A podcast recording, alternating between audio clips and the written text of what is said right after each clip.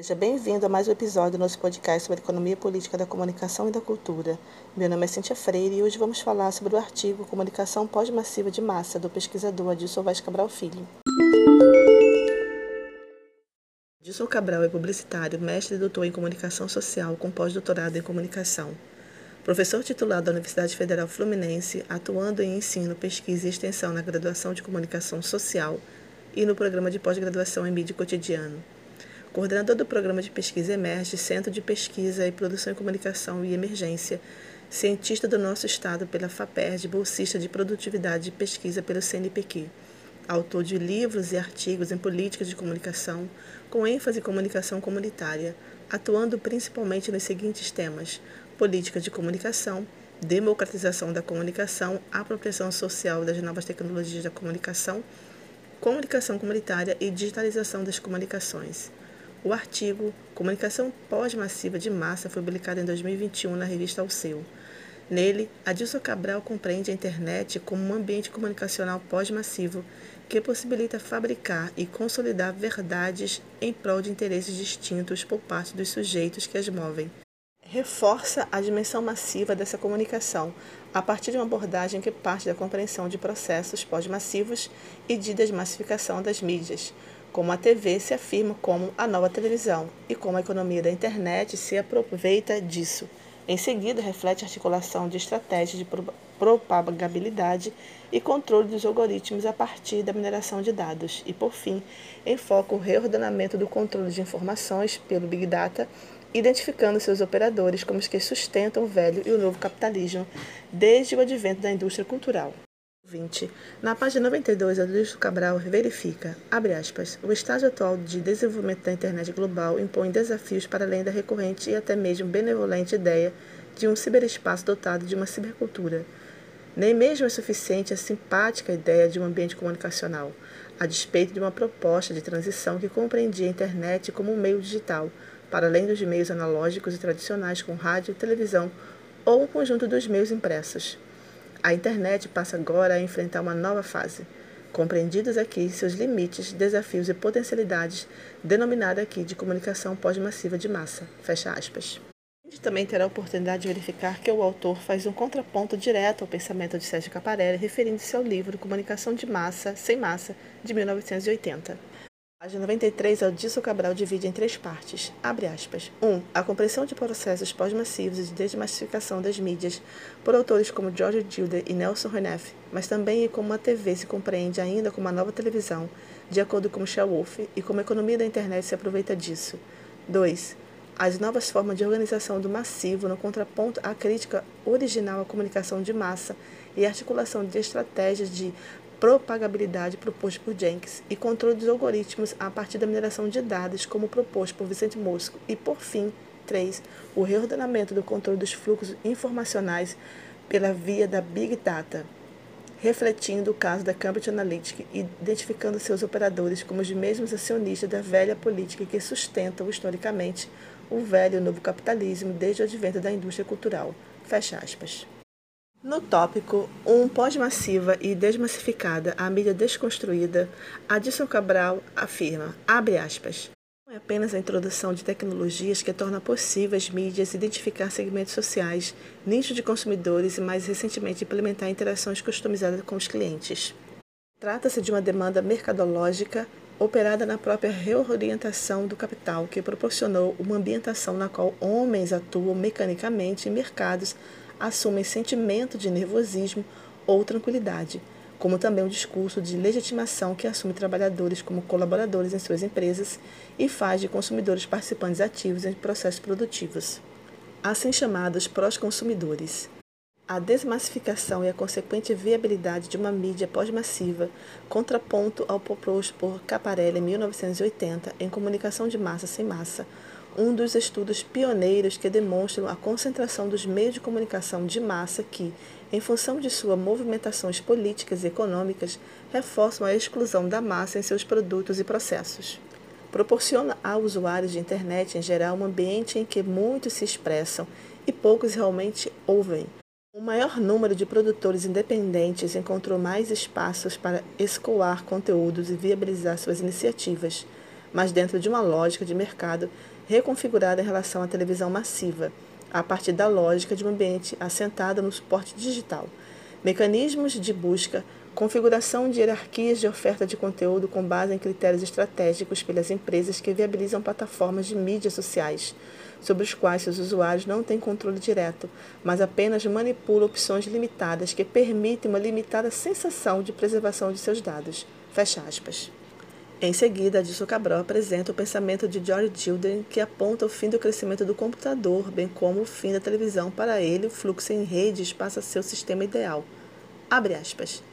Se para Gilder a televisão tem seu fim evidenciado em virtude das novas tecnologias e modos de organização dos produtos e conteúdos, o computador perde seu protagonismo em favor da infraestrutura de rede e da conformação de um ambiente multimediático e multiplataforma, movido pela ampliação da largura de banda e pela otimização dos fluxos de conteúdo. Fecha aspas. No tópico 2, as novas formas de organização do massivo, Adilson Cabral afirma, abre aspas, se a crítica original à comunicação de massa se dava no trato de como produtores de conteúdo assumiam canais pelos quais se transmitem conteúdos sob o selo de qualidade dos próprios grupos de mídia, o desafio presente consiste em compreender as novas formas de organização do massivo que envolvem tanto a articulação de estratégias e propagabilidade proposto por Jenkins, como a partir da extração e mineração de grandes dados, a partir do controle de algoritmos, compreendidos aqui como uma sequência finita de passos que se usa para resolver um problema, tal como propõe Christian e Griffiths, numa definição mais abrangente do que a restrita à máquina. Fecha aspas. O pesquisador apresenta a proposta de Henry Jenkins em seus livros A Cultura da Conexão que, abre aspas, Ajudar pessoas comuns a entender como a convergência vem impactando as mídias que elas consomem e, ao mesmo tempo, ajudar líderes da indústria e legisladores a entender a perspectiva do consumidor a respeito dessa transformação. Fecha aspas. em cultura da convergência, abre aspas. Facilitações da mídia digital funcionam como catalisadores para a reconceituação de outros aspectos da cultura, exigindo que sejam repensadas as relações sociais, que imaginemos de outro modo a participação cultural e política. Parte desse repensar diz respeito ao controle entre o massivo relacionado às mídias tradicionais, cujos conteúdos são empurrados aos telespectadores, e um novo massivo a partir de ferramentas, recursos e modelos de negócios proporcionados especialmente pelas empresas de mídia, controladoras das plataformas, açoitadoras das mídias sociais. Assim, não é possível acolher o modelo mais participativo de cultura defendido pelos autores, no qual pessoas estão moldando, compartilhando, reconfigurando e remixando conteúdos de mídias de maneira que não poderiam ser imaginadas antes. Este modelo pode até acontecer em escala restrita, dentro de excepcionalidades, mas está lá bem longe de ser representativo na internet, por dois motivos. As comparações de mídia tradicionais seguem produzindo seus conteúdos com a devida sustentação de anunciantes em torno de um ambiente profissional, agendando temas, acontecimentos e personagens que compõem conteúdos amplamente distribuídos e as corporações contemporâneas de mídia conseguem rastrear movimentos de usuários e gerir os dados que estes disponibilizam, dando pistas para a reconfiguração do massivo no ambiente pós-massivo. Fecha aspas. Ouvinte, na página 98, Adilson Cabral verifica, abre aspas, Vincent Mosk reúne na ampla e profunda crítica apresentada em Beacon Digital, o principal instrumental relacionado a essa reconfiguração do controle midiático a partir da recomposição do massivo. Articula sua análise a respeito do que chama a próxima internet ou, ainda, o mundo pós-internet, que compreende a expansão de empresas e a flexibilização do ambiente regulatório em torno da convergência de serviços de navegação em nuvem, mineração de grandes dados, internet das coisas, além da inteligência artificial do aprendizado de máquina, sem deixar de mencionar o Deep Web e a Dark Web. Mosco também apresenta uma crítica pela economia política. As transformações presentes realinham os grupos de mídia tradicional ao conjunto dessas mudanças, seja oferecendo insumos para impulsionar o volume de novos conteúdos, seja estabelecendo parcerias ou realinhamentos empresariais para enfrentar esses novos tempos. Fecha aspas. Outra questão apontada pelo pesquisador diz respeito à inserção dos usuários na internet, onde seus dados e rastros de navegação são capitaneados e transformados em informações por essas empresas e governos. A captura dos dados dos usuários são usados de modo diferente do que se é informado. Essas informações podem ser usadas para interferir tanto na vida pessoal dos indivíduos como no cenário político. Existe a falha é, na segurança em que os dados dos usuários se encontram e também que não há controle sobre a internet. Por isso, a necessidade urgente de regulamentar e regular o ambiente da internet para que todas as partes tenham responsabilidades e transparências em suas ações. Abre aspas. A extração e a mineração desses dados em escala massiva é o que proporciona o que aqui se apresenta como uma comunicação pós-massiva de massa, ou seja, o massivo reconfigurado a partir de um ambiente movido pela sua estigmatização, com incidência em diversas dinâmicas de definições sociais e políticas. Fecha aspas. No tópico 3, Desafios ao reordenamento do controle massivo, Adilson Cabral relembra o caso da Cambridge Analytica, onde o problema da fragilidade dos dados que os usuários dispõem na internet, em especial em sites de redes sociais como o Facebook e o Twitter, são expostos.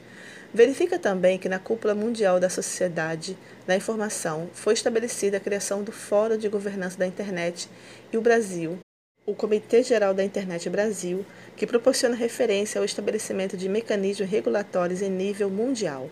Devido à dominação das grandes empresas de tecnologias no ambiente da internet, Adilson Cabral verifica que esses e outros esforços um grande desafio, pois, abre aspas, a captura da internet pelas grandes corporações Cabe identificar e desvelar mecanismos que inviabilizam sua existência e seus modos operandi, alargando a compreensão dos usuários a respeito do seu uso, bem como promovendo e articulando organizações de pressão por iniciativas regulatórias e de regulamentação que tornem o ambiente da internet mais transparente e seguro.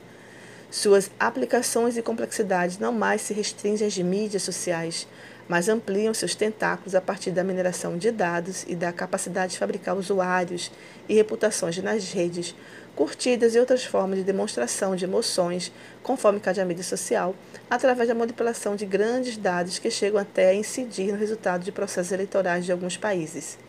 Entender ainda que a televisão é a nova televisão.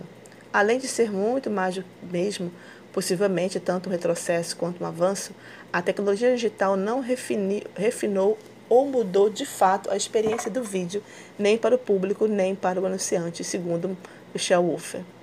Antes, legitimada por meio principal em relação ao conjunto de outros complementares que apenas repercutiam seus conteúdos, a televisão passa a sofrer um deslocamento em seu papel no conjunto dos meios de comunicação que coexistem em um ecossistema mais complexo, não abdicando do papel de referência na composição de conteúdos produzidos e distribuídos.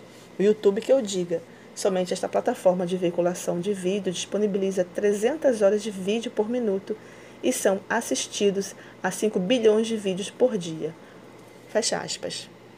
Estamos chegando ao fim, caro ouvinte, e Adilson Cabral, em suas considerações finais, conclui, abre aspas, se em Comunicação de Massa Sem Massa, Sérgio Caparelli, em 1980, propõe uma crítica à organização do massivo a partir da afirmação de um pensamento único, sem deixar de apontar a importância de uma mídia alternativa, sem massa, no enfrentamento da comunicação de massa, o momento presente de respeito à reconfiguração do massivo a partir de um ambiente movido pela sua própria estigmatização inicialmente compreendida como uma potencializadora de uma expressividade libertadora e democrática, resultou na maturação de uma plataforma na qual os dados dispostos pelos usuários, tidos como supostamente beneficiados pela aclamada libertação do polo de, da emissão, passaram a servir como commodities para a exploração de indústrias diversas e para a alimentação de uma imensa indústria alimentada pela gestão da informação. Um ambiente que demanda regulamentação e regulação com controle social e globalmente articulado. Esse ecossistema pós-massivo oferece desafios extremamente mais complexos que os proporcionados pela consolidação da indústria cultural, com a expansão do rádio e da TV.